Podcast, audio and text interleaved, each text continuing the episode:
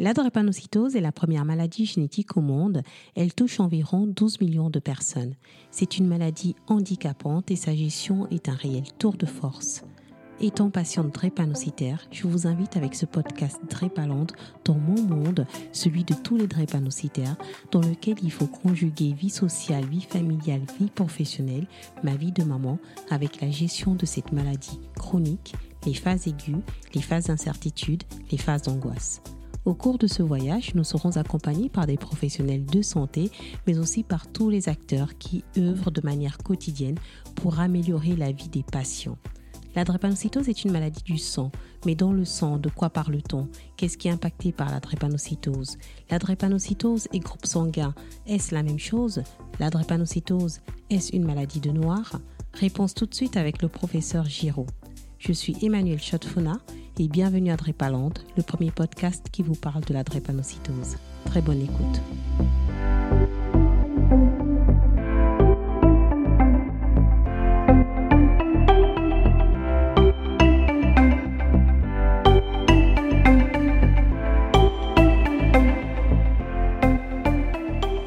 Bonjour professeur Giraud. Bonjour Emmanuel.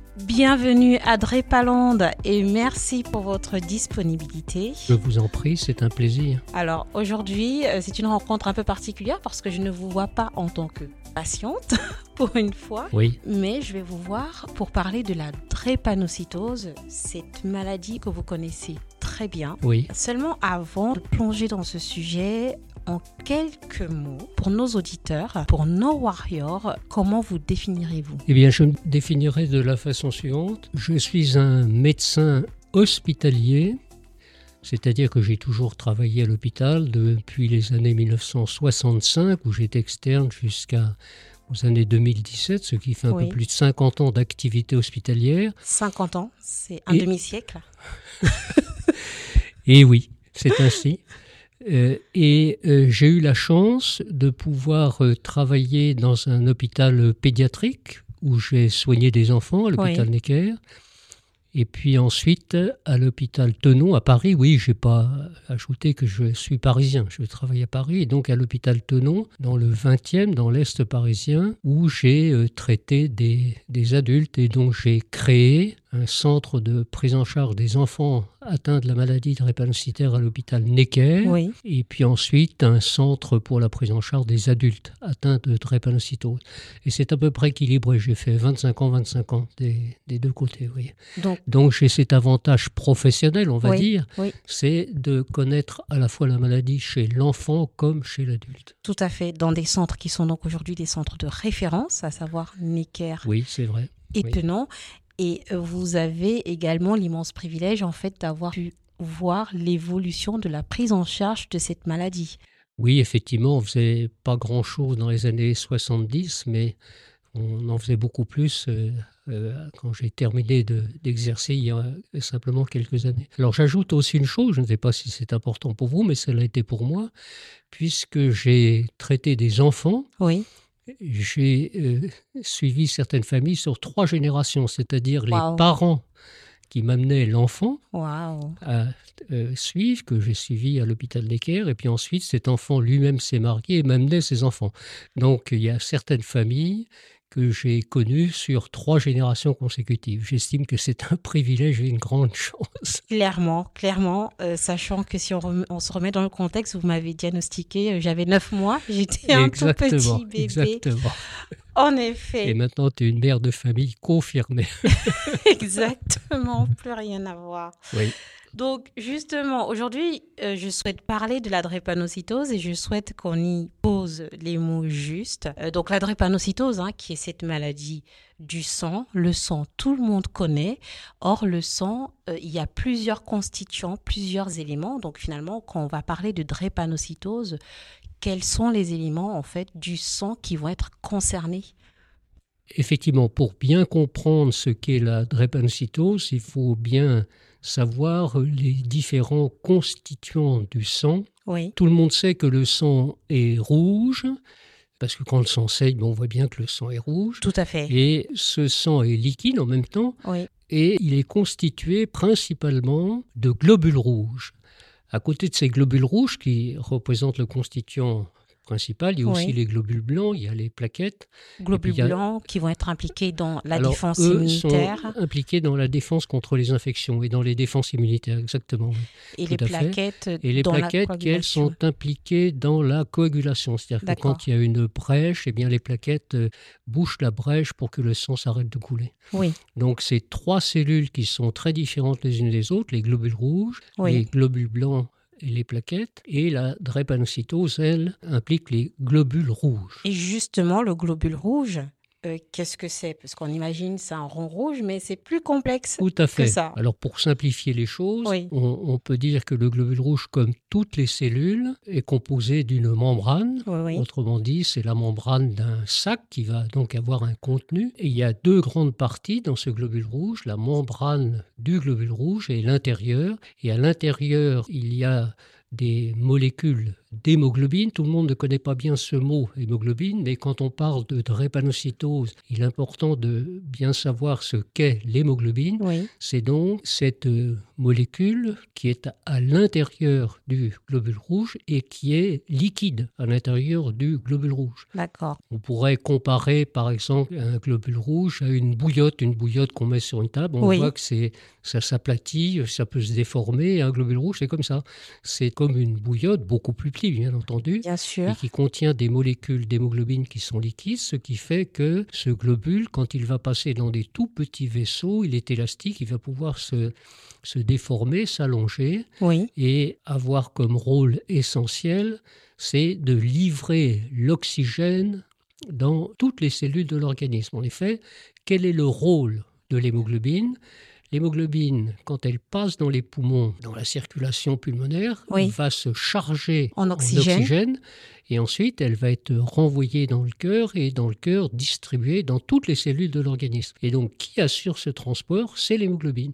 L'hémoglobine, c'est donc un transporteur d'oxygène tout à fait. Qui est donc contenu dans les globules rouges, qui est contenu dans les globules qui est donc ce petit sac déformable et qui Voilà. va circuler euh, comme un sac élastique, comme une... Exactement. Voilà. Donc, rôle clé de l'hémoglobine et notre Oui. globule rouge, à sa surface, quels sont les éléments clés Oui, c'est c'est important de, Oui. de, de savoir effectivement ce qu'est ce- cette fameuse membrane, ou qu'on appelle, que tu viens d'appeler, la surface du globule rouge. Alors pourquoi il faut bien connaître cette membrane? C'est parce que c'est dans cette membrane que sont contenus ce qu'on appelle les groupes sanguins. Tout à C'est-à-dire fait. que c'est d'autres molécules que la molécule d'hémoglobine qui est dans le globule rouge. C'est une euh, molécule qui est incluse, incorporée dans la membrane et on distingue plusieurs euh, types de, de groupes sanguins. On appelle ça les systèmes de groupes sanguins. Oui, Donc dans ce système des groupes sanguins, il y en a un qui est très bien connu, c'est le groupe ABO. oui, Parce que dans le système ABO, on peut être euh, porteur de A, porteur euh, de B, porteur des deux ou porteur d'aucun, ce qui définira le groupe O. oui. Donc, donc le groupe O, il n'y a rien à le sa groupe surface. c'est il Oui. n'y a ni A ni B. C'est pour ça que c'est le donneur universel, en fait, finalement. En fait, c'est un donneur universel parce que effectivement, A et B, si on, on donne A et B à quelqu'un qui n'a soit pas A, soit pas B, on peut euh, créer un conflit immunologique et ce qu'on appelle un accident de la transfusion sanguine. Donc effectivement, un sujet qui est A recevra des globules rouges A, un sujet qui est B recevra un donneur qui est du groupe B, celui qui est AB peut recevoir A ou B, et celui qui est O doit impérativement ne recevoir que O, mais en même temps, il peut, lui, parce qu'il A ni B, être transfusé au A, au B et aux AB et O. bien Tout à fait. D'où le terme de donneur universel. Tout à fait. Ça, c'est pour le système ABO. Mais il y a un autre système que tout le monde connaît bien, c'est le système dit Rhésus. Oui, Alors, c'est tout à euh, fait. une molécule différente. On entend souvent résus négatif, résus Voilà. positif. Alors, pour, oui. pour simplifier les choses, effectivement, je dirais que tout le monde connaît ces deux catégories, Rhésus plus ou Rhésus moins. Et ben, ceux qui sont Rhésus plus, ça veut dire qu'ils ont le système Rhésus, la protéine Rhésus euh, dans, dans leur membrane, et ceux qui ne l'ont pas sont dits Rhésus moins. Bien sûr. Et donc, euh, j'ai simplifié parce que le Rhésus a des sous-compartiments, Oui, mais on ne va pas trop entrer dans les détails. Mais ce qui est important de bien comprendre, c'est que donc, le système ABO est complètement indépendant du système Rhesus, qu'on peut être A ou B ou AB ou O, et puis chacun d'entre eux peut être Rhesus plus ou Rhesus moins. Donc, c'est deux systèmes complètement indépendants. Bien sûr. Et l'autre chose très importante à, à savoir aussi, c'est que à côté des deux systèmes de groupes sanguins principaux que je viens de définir, le, le système ABO, il y a le système Rhesus, il y a bien d'autres groupes sanguins. D'autres groupes sanguins. d'autres groupes sanguins, ils sont au nombre d'une trentaine, quarantaine. Ah oui, quand même. Mais hein. oui, oui, ils sont très très nombreux. Oui, il y a de très très nombreux, mais ils ont moins d'importance en transfusion sanguine. D'accord. Quand on va transfuser un sujet, il faudra tenir compte absolument de la compatibilité ABO, c'est-à-dire, euh, je ne vais pas répéter ce que je dis tout à l'heure, on Oui, transfusera avec du A Bien sûr. euh, et un B avec du B. Euh, un sujet qui est Rhésus moins ne doit pas être transfusé par un Rhésus plus. Oui. En revanche, celui qui est Rhésus moins peut être transfusé au Rhésus plus et au Rhésus moins. Mais donc, on va faire très attention quand on va transfuser. On tiendra compte du système ABO, du système Rhésus, et aussi, dans certaines circonstances, notamment chez les drépanocytaires, mais je n'entrerai pas dans les détails, dans d'autres groupes sanguins. Et il y en a bien d'autres. En fait, dans la transfusion sanguine régulière chez les patients drépanocytaires, on tient compte de 5 ou 6 groupes sanguins. Il Ah faut oui. que ce soit exactement les mêmes entre le donneur et entre le receveur pour éviter des conflits immunologiques et des accidents de transfusion. En effet. Donc finalement, ce globule rouge, euh, il a un rôle euh, clé dans, d'une part, le transport de l'oxygène, mais également dans ce système en fait de reconnaissance en fait à sa surface qui existe. Oui. Et là, donc, on a vu qu'au niveau de la surface, il y a donc cette pluralité en termes de groupes sanguins. Oui, Au niveau donc du contenu du globule rouge, si on revient sur l'hémoglobine qui elle aura le rôle majeur de transporter donc l'oxygène depuis les poumons vers l'ensemble des cellules de l'organisme, y a-t-il une diversité en termes d'hémoglobine Alors, nous quittons donc la membrane et nous Oui. rentrons dans le globule rouge. Exactement. Alors, quand on est rentré dans le globule rouge, on est au milieu de la molécule hémoglobine. Oui, La molécule hémoglobine euh, habituelle, courante, euh, qu'on va dire normale, euh, c'est l'hémoglobine A. pour adultes. A pour adulte. Donc rien à voir avec le groupe sanguin. Alors justement, c'est une des difficultés. Beaucoup de gens qui ne sont pas informés confondent le groupe sanguin et l'hémoglobine parce que malheureusement, on a donné la même lettre de l'alphabet A pour deux choses qui sont Deux complètement différentes l'une l'une de l'autre. Tout à fait. On peut par exemple euh, être du groupe O ou du groupe B et avoir bien entendu de l'hémoglobine A à l'intérieur. Tout à fait. C'est une chose à, à bien comprendre. Donc, et à cause de cette similitude, la même lettre A, il y a beaucoup de confusion dans l'esprit des gens entre groupes Oui. sanguins et la molécule d'hémoglobine. La molécule qui est dans le globule rouge, la molécule majoritaire, Oui. c'est la molécule d'hémoglobine A. Oui, oui. Et alors pourquoi est-ce que c'est important de bien définir la molécule d'hémoglobine A? C'est pour la raison suivante, c'est la drépanocytose, c'est une autre hémoglobine. Bien sûr. C'est une hémoglobine particulière Oui, qu'on va appeler l'hémoglobine S. d'accord. Donc quand on dit qu'un globule rouge contient de l'hémoglobine drépanocytaire, c'est qu'il va contenir de l'hémoglobine S.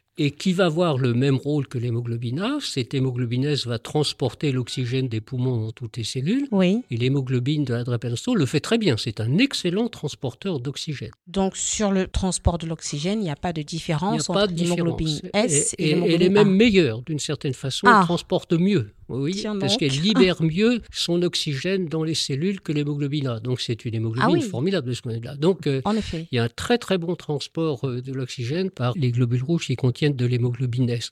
Et s'il y a des, des ennuis, et des ennuis, Oui. qu'on appelle la maladie drépanocytaire, qu'on décrira plus tard, c'est qu'effectivement, il y a d'autres propriétés de cette hémoglobine qui malheureusement entraînent des ennuis chez les patients dont les globules rouges contiennent de l'hémoglobine S. Mais c'est une hémoglobine qui est un excellent transporteur d'oxygène. Oui. Et donc, quand on dit qu'on est porteur de la drépanocytose, c'est que dans ces globules, on a l'hémoglobine S. Très bien. On voit là qu'il y a donc l'hémoglobine A pour l'hémoglobine adulte, l'hémoglobine S qu'on retrouve chez les personnes porteuses d'une drépanocytose. Et donc, il y a d'autres types d'hémoglobine Oui, bien sûr. qui, qui existent. Oui, oui, bien sûr.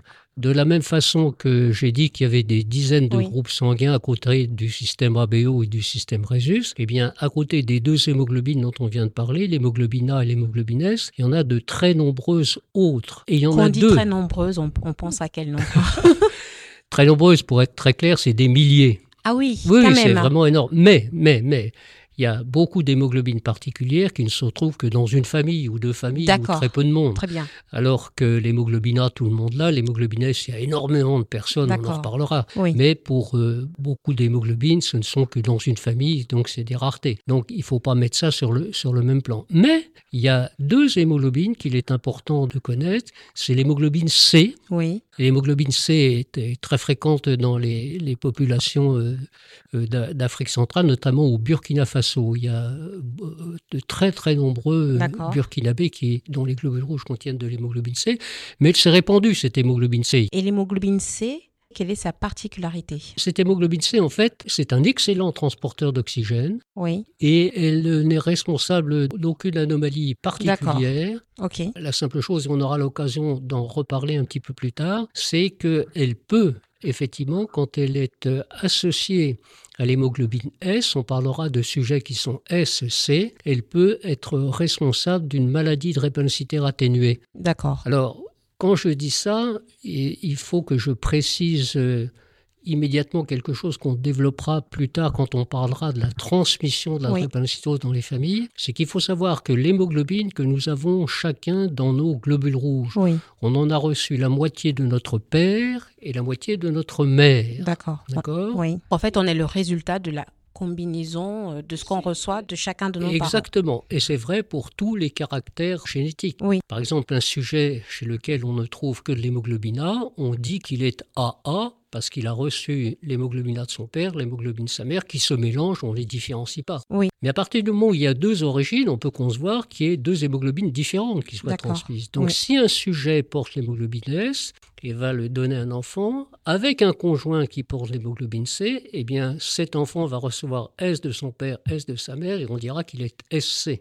C'est l'hémoglobine que l'enfant aura qui sera caractérisée de SC. C'est-à-dire, au sein du globule rouge, il y aura un mélange intime de molécules d'hémoglobine S et de molécules d'hé- d'hémoglobine C. Elles sont distinctes l'une de l'autre. C'est pas une molécule SC. Non, non. Il y a des molécules S à côté d'hémoglobine C. 50-50, non 50 on était C, et on a autant, mais qui se mélangent euh, intimement. Très bien. Mais ce n'est pas une hémoglobine SC qui fait que chaque molécule va être à la fois SCC. Non. Il y a un, l'hémoglobine deux, l'hémoglobine C bien à côté. C'est très clair. Donc, c'est ce même mélange-là qu'on va retrouver chez les personnes qu'on va Voilà. qualifier de AS. euh, Alors justement, j'ai dit tout à l'heure que quand on avait reçu A de son père, A de sa mère, on était A. Oui. Donc prenons un sujet qui a reçu S de Là, son on parle de l'hémoglobine, je reprécise. Comme on parle de A, Ah là là, voilà. tu as raison. Oui, il faut Oui. être très précis. Reparlons de l'hémoglobine. De la même façon que j'ai dit qu'il y avait des sujets A et A qui, qui n'avaient que de l'hémoglobine A dans leur globule rouge, il y a des sujets qui ont reçu S de leur père et S de leur mère et qui sont SS, on va dire drépanocytaire homozygote. On reviendra sur ces thèmes plus tard quand on parlera de la transmission. Mais pour être complet, il faut aussi euh, évoquer le sujet qui va recevoir une hémoglobine A d'un de ses parents et S de l'autre. On va dire que ce sujet est AS. Oui, Et ce sujet AS, il est porteur de la drépanocytose, il n'est pas malade. oui. Autant le SS est malade, autant le AS n'est pas malade, mais il est porteur de la drépanocytose. Alors, Le AS, c'est quelqu'un de bien portant. c'est quelqu'un de tout à fait bien portant. On aura l'occasion d'y revenir. Oui, sachant que cette personne qui est porteuse en fait AS peut, elle, donner à un moment donné un enfant malade. On le reverra dans la transmission de la drépanocytose. Et là, justement, sur la répartition de cette hémoglobine S à travers le monde, quelles sont les Oui. zones où on retrouve en fait le plus Alors, de personnes avec cette Ça, ça, c'est une caractéristique question qui est extrêmement importante, effectivement. Les études de génétique et les études d'épidémiologie, ce qu'on appelle l'épidémiologie, c'est-à-dire la répartition d'un caractère génétique, comme par exemple l'hémoglobine drépanocytaire à la surface de la Terre, eh bien, ont montré que l'hémoglobine S, dans l'histoire de l'humanité, Oui, Vous savez que l'homme est apparu sur Terre dans un espace de temps qui est long entre 3 millions et 300 000, euh, Tout à fait. 300 000 années avant euh, Jésus-Christ, donc ça nous repousse bien loin. En effet. Et effectivement, donc depuis que l'homme est arrivé sur Terre, eh bien, il y a un certain nombre de sujets chez lesquels la drépanocytose est apparue. On appelle ça une mutation, c'est une modification du, Du génome. du génome de l'hémoglobine. Et cette hémoglobine S a bien été montrée dans les études d'épidémiologie. Elle est survenue en Afrique centrale, d'une part, mais elle est survenue aussi en Inde. Donc, euh, ce n'est pas réservé au, au continent noir, au continent africain. Quand je dis Afrique, oui, c'est important, c'est la zone intertropicale. Il n'y a pas de drépanocytose qui soit apparue en Afrique du Nord ou en Afrique du Sud. Donc, c'est vraiment la zone intertropicale. Donc là, Alors- parle de la- de l'apparition de cette mutation Voilà. dans ces zones-là, Voilà. donc euh, Afrique et Inde.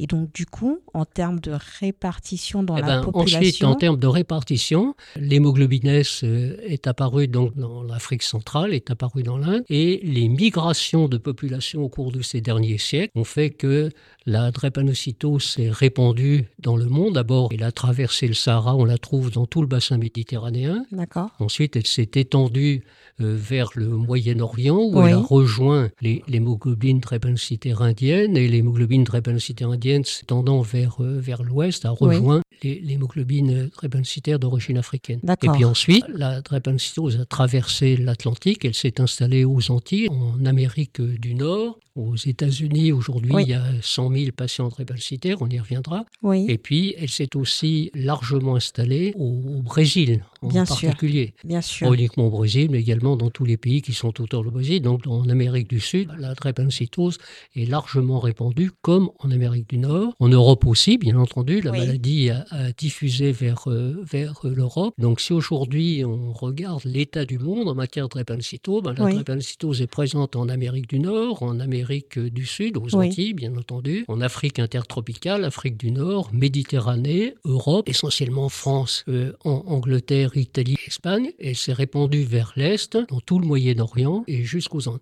Le seul endroit où il n'y a pas de drépanocytose ou peu de drépanocytose, c'est le, le continent asiatique. En Asie, il y a très peu ou pas de drépanocytose. Il y a très peu de- d'hémoglobine S. Oui. Pour aujourd'hui. Oui. Demain, je ne sais pas. Exactement, sachant qu'on l'a vu que finalement c'est une maladie, pas une maladie, mais la mutation en fait euh, se transmet de génération en génération et suit le flux des Ah populations. bah, elle suit les flux des populations. Et hein. avec le métissage, elle se diffuse, d'autant plus que les personnes qui sont finalement AS sont des personnes bien Ah, bien oui, Donc la transmission euh, est là. Et Exactement, donc exactement. pendant un moment donné, c'était considéré plutôt comme une maladie des personnes de couleur noire. Aujourd'hui, Oui, oui, bah parlons clairement. Il y a certes une drépanocytose noire, Oui. qui est, c'est celle qui est d'origine d'Afrique centrale, mais aujourd'hui, la drépanocytose s'est répandue dans le monde entier, et en Amérique du Nord, en Europe et dans tout le Moyen-Orient, effectivement, on va dire qu'il y a aussi une drépanocytose blanche, entre guillemets. Oui. D'ailleurs, ce qui est très intéressant, c'est de voir que les populations qui, à l'origine, il y a des siècles, des millénaires peut-être, oui, ont véhiculé la drépanocytose dans le bassin méditerranéen, par exemple,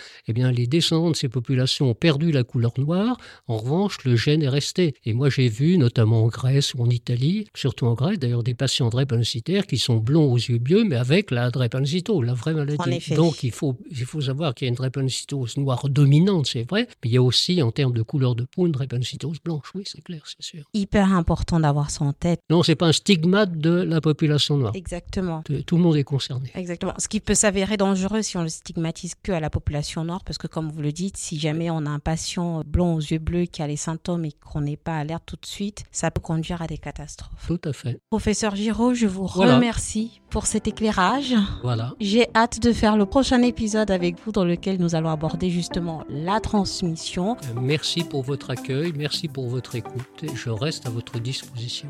Merci beaucoup. À très bientôt.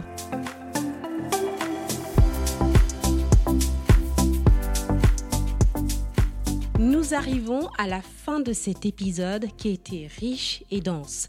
J'espère que vous en sortez grandi et que lorsque vous entendrez parler de drépanocytose, vous aurez les notions clés en tête que je ne peux m'empêcher de vous résumer pour conclure cet épisode.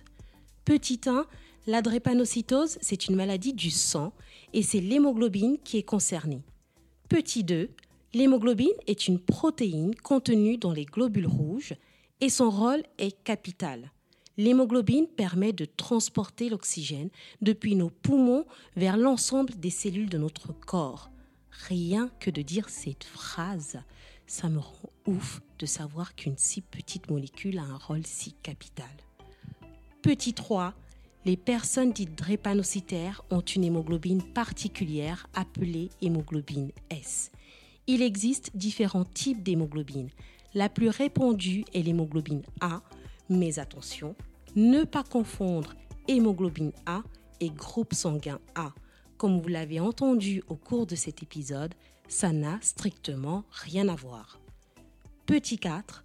La drépanocytose a une forte prédominance chez les personnes aux origines africaines, indiennes, mais on la retrouve aussi chez les personnes de couleur blanche. Comment la drépanocytose se transmet?